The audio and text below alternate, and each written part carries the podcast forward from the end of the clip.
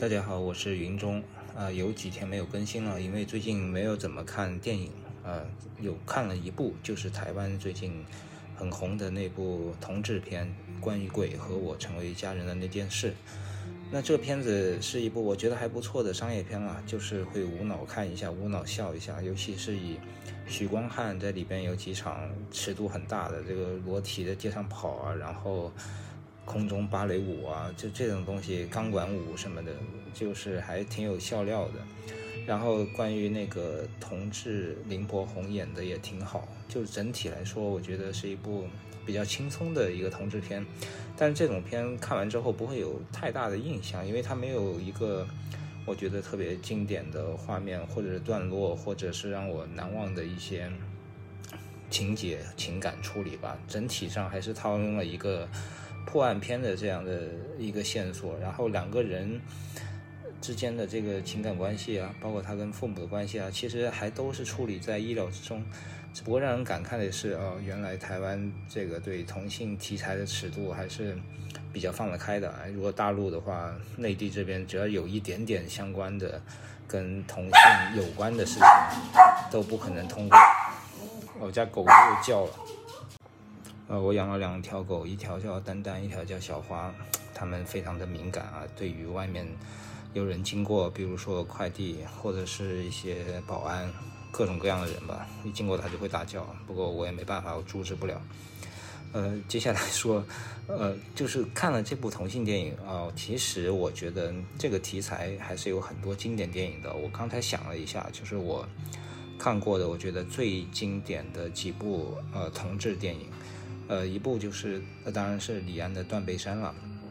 然后简单讲一下李安《断背山》，其实，呃，我不会讲这个电影本身，而是我讲一个李安他自己分享的一个，呃，他的想法。他觉得这个《断背山》，他拍的最好的一个段落就是，呃，希斯莱杰跟那个杰伦哈尔第一次就他们从山上下来之后，然后那个希斯莱杰说要结婚，然后他们两个分手的那个段落，李安说这是他这个电影人生涯拍的最好的。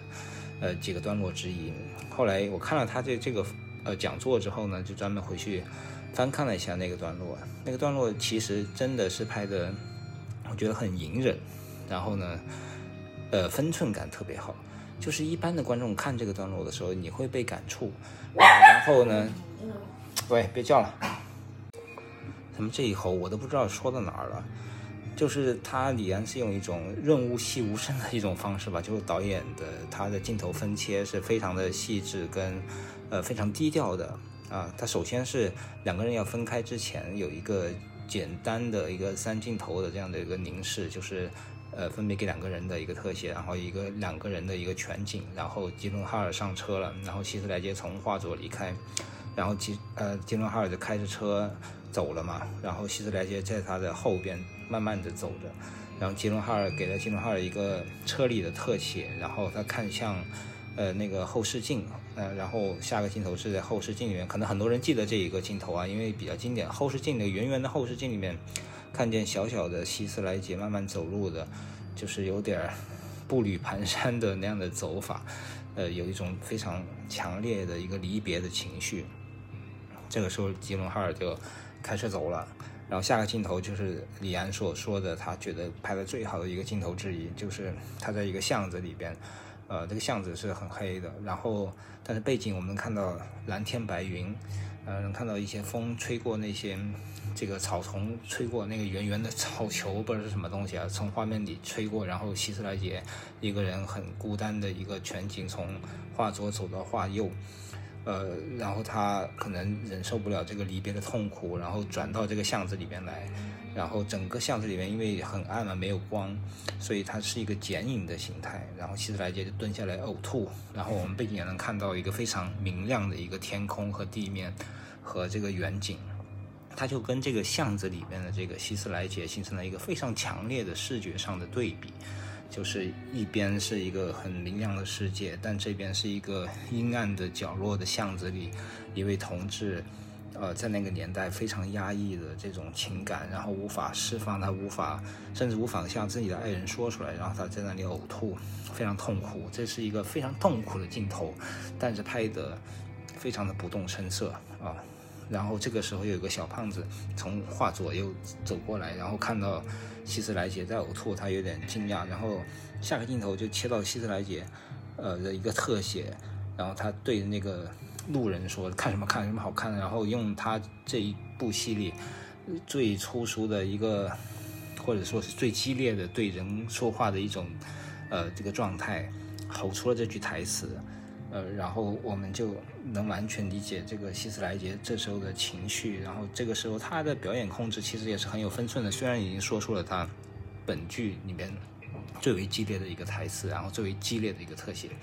所以这个一个大全景的一个巷子里面的剪影镜头，呃，配合这个大特写或者是一个特写镜头吧，已经把这个希斯莱杰，呃，这个离别的情绪，包括他的这个人物的性格，渲染的淋漓尽致。所以说，从视觉上也好啊，从这个镜头切换也好啊，这一组镜头都是有点润物细无声的，很低调的，但是把情绪却渲染得非常的饱满。那么这就是李安导演的一种，我觉得很强的一个呃电影语言的控制能力。但是，一般的观众可能不觉得他特别的风格化啊，因为李安导演就是一个这样，嗯，把镜头的叙述啊藏在水下啊，就是。像冰山底下，它有很大的一块地方你看不见，你只能看见水上的很呃十分之一的东西。但是仔细一琢磨，底下的东西非常的这个内力深厚的向你涌过来啊，这就是李安导演的功力。那么如果这个台湾这个片如果能拍出这么一点感觉的话，那可能会让我印象更深刻。其实说到同性题材，给我印象最深刻的还是王家卫导演的《春光乍泄》。那会儿我是大学的时候看的，就是看完之后惊为天人哦。这个电影其实给我的感觉，并看完之后并不觉得是两个男人或者是异性恋的感觉，同性恋的感觉都没有，其实就是呃一种孤独的感觉，一种呃爱情的感觉。所以说它其实是超越它的这个题材的一个限制的。我觉得这部电影之所以经典，就是因为它。塑造的这个梁朝伟就是李耀辉这个角色，其实有点像是，呃，我们刚才说到那个断背山的希斯莱杰那个角色，因为，呃，你像春光乍泄跟这个断背山一对比，它里面都有一个呃，像何宝荣、张国荣演的这个角色，他比较主动的、比较热情的。在《断背山》里面杰克·吉伦哈尔演的那角色也是比较主动热情的，而梁朝伟呢就跟希斯莱杰这个角色有点相似啊，他是比较内向的，但是他们的情感是更深沉，痛苦更深邃。所以《春光乍泄》让我看到的其实是一个人，呃，一个男人的孤独的这个状态会更多一些。像李耀辉，呃，最经典的几个场面让我现在印象还深的就是，呃，其中一个是他他们一群厨师嘛，然后午后在这个小街道里踢足球，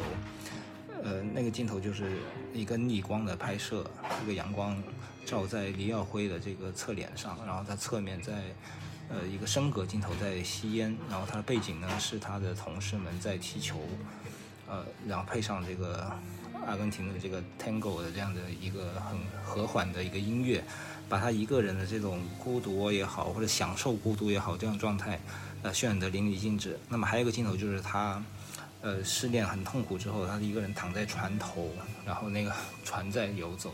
呃，摄影机那个机位反而是固定的，但是整个画面都跟着他的船头，呃，在慢慢的运动。那么那个时候配合的也是这个相同的一段这个探戈音乐。那么这一些呃生活中的这个极光片语也好，这些片段也好，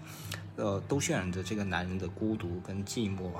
但是他同时又有一点好像有点享受这样的一个时光的感觉。呃，所以说这个电影。春光乍泄给我的当时的这个，因为视听语言也好，包括他的情绪传递也好，给我的这个冲击力是非常大的。所以到现在为止，都还是我，呃，最喜欢的王家卫的导演的作品之一。说到近些年的这个同志题材作品，除了呃《Call Me by Your Name》这样的。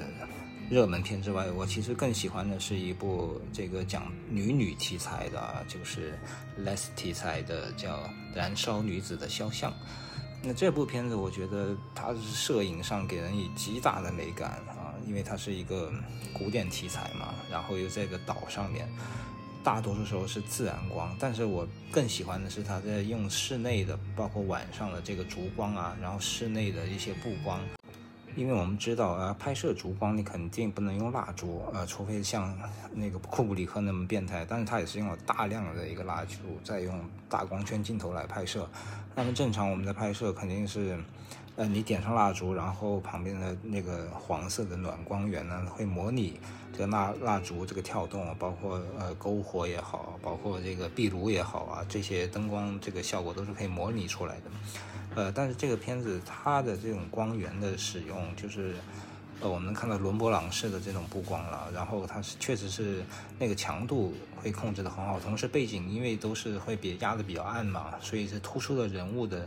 面部的这个光的，包括它的轮廓啊，就整个显得非常的呃古典，非常的优美。那么还有一点就是，我觉得它这个片子这个人物的服装的搭配啊，就是这个。画家这个女主，她一般都穿一个红色的衣服，不是那种特别鲜艳的红色。呃，然后那个她的那个心仪的对象就是那个，